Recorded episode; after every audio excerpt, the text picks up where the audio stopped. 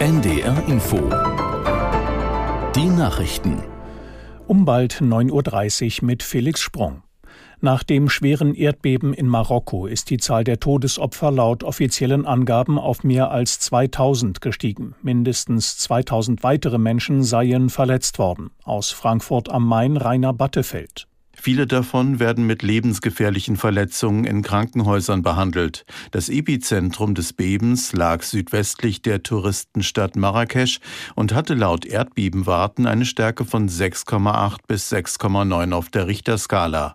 Die Erschütterungen waren in weiten Teilen des Landes zu spüren, selbst in der rund 500 Kilometer entfernten Hauptstadt Rabat.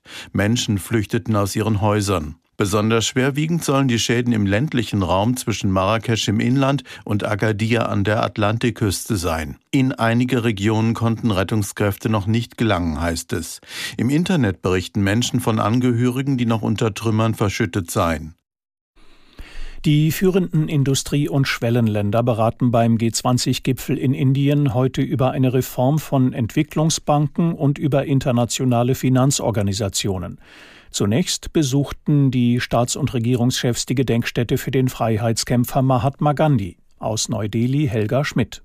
Von jedem der hochrangigen Gäste war ein Kranz aufgestellt rund um den Ort, an dem Gandhi kurz nach seiner Ermordung im Jahr 1948 eingeäschert wurde. Die überraschend schnelle Einigung auf eine Gipfelerklärung gestern schon am ersten Tag hat unterschiedliche Reaktionen ausgelöst. Sprecher der russischen Regierung äußerten sich zufrieden und auch aus EU-Kreisen heißt es, die Einigung zeige das, was möglich war. Darin hatten sich alle G20-Mitglieder darauf geeinigt, dass Staatsgrenzen zu respektieren sind und Gebiete nicht mit Gewalt erobert werden dürfen. Dass damit Russlands Angriff auf die Ukraine gemeint ist, wird im Text nicht erwähnt. Stattdessen wird auf die schon erfolgten Verurteilungen durch die Vereinten Nationen verwiesen. Am Rande des G20-Gipfels in Indien hat China für mehr Zusammenarbeit mit der Europäischen Union geworben.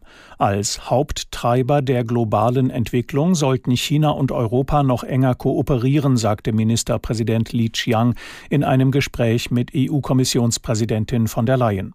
Er schlug vor, noch in diesem Jahr ein Gipfeltreffen beider Seiten auszurichten, um das gegenseitige Vertrauen zu stärken. Einige Beobachter sehen China zunehmend isoliert. Unter anderem angesichts des chinesischen Machtstrebens gibt es im Westen Bemühungen, wirtschaftliche Abhängigkeiten zu verringern. Armenien und Aserbaidschan haben sich offenbar darauf geeinigt, die Straßen nach Bergkarabach für Hilfslieferungen zu öffnen. Aserbaidschan blockierte seit etwa neun Monaten den Zugang zu der überwiegend von Armeniern bewohnten Region. Das Rote Kreuz soll nun von zwei Seiten aus Hilfsgüter dorthin bringen. Zuletzt waren Lebensmittel und Benzin knapp geworden. Armenien und Aserbaidschan streiten seit Jahrzehnten um Bergkarabach, das völkerrechtlich zu Aserbaidschan gehört, sich aber für unabhängig erklärt hat. In Deutschland findet heute der 30. bundesweite Tag des offenen Denkmals statt. Interessierte können in rund 2000 Städten und Gemeinden mehr als 5500 Denkmäler besichtigen. Aus Münster Jonas Gutsche. Das Besondere, Besucher und Besucherinnen können auch solche Orte besuchen, die sonst nicht für die Öffentlichkeit zugänglich sind. Zum Beispiel bewohnte Denkmäler wie umgebaute Hochbunker aus dem Zweiten Weltkrieg. Viele denkmalgeschützte Gebäude sind auch per App quasi digital zu besichtigen.